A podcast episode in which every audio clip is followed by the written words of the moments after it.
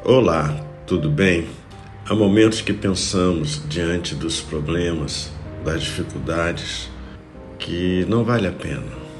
Às vezes pensamos em parar, em desistir.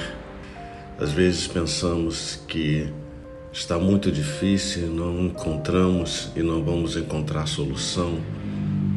O que fazer? Como fazer?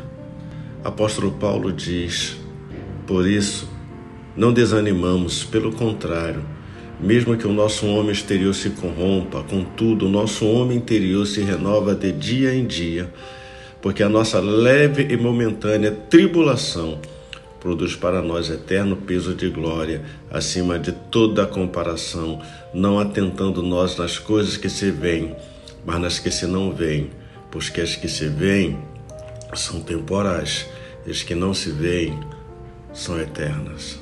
Nesses momentos, devemos fixar os olhos na eternidade, naquilo que nós não vemos.